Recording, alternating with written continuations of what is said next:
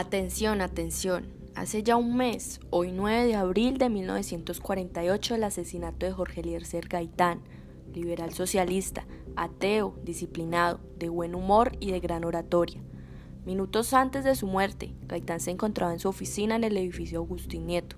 Salía a almorzar con unos amigos y al pasar por la puerta principal, sobre la carrera séptima, se escucharon cuatro impactos de bala. Gaitán cayó al suelo y la gente se comenzó a aglomerar e intentaban ayudarlo. Lo subieron a un taxi rumbo a la clínica central.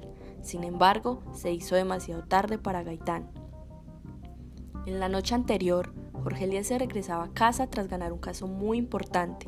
Su emoción era tan evidente que Amparo Jaramillo, su esposa, decidió no contar que minutos antes había soñado que lo asesinaban.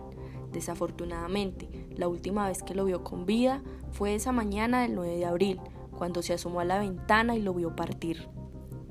A la 1 y 20, minutos después de su asesinato, comenzó la revuelta. Los liberales empiezan a vengar la muerte de su líder, produciendo hechos incontrolables de violencia. A las 3 de la tarde, una multitud avanzó hacia la Plaza de Bolívar y a sus espaldas aparecieron unos tanques que llevaban banderas blancas y rojas. Los sublevados pensaron que el ejército estaba con el gaitanismo empezaron a aplaudir y dieron paso a los tanques. Se habían convencido de que iban a tomarse el Palacio de Justicia. De repente, cuando los tanques habían avanzado unos metros, voltearon la torreta y dirigieron sus metralladoras a la multitud, asesinándolos a todos. Esta fue la mayor masacre del Bogotazo. Fidel Castro se dirigía a una reunión cuando comenzaron los actos vandálicos y al ver estas manifestaciones de anarquía, Fidel se unió a la multitud. Estaba a favor del pueblo, de un pueblo oprimido. Consiguió un fusil, una gorra sin visera y un capote de policía.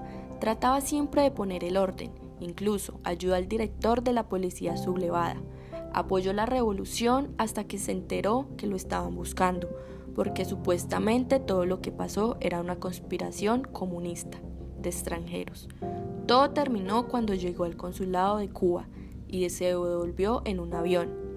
Se fue de Bogotá sin poder cumplir la cita que él mismo acordó con Gaetán para las 2 de la tarde de ese 9 de abril.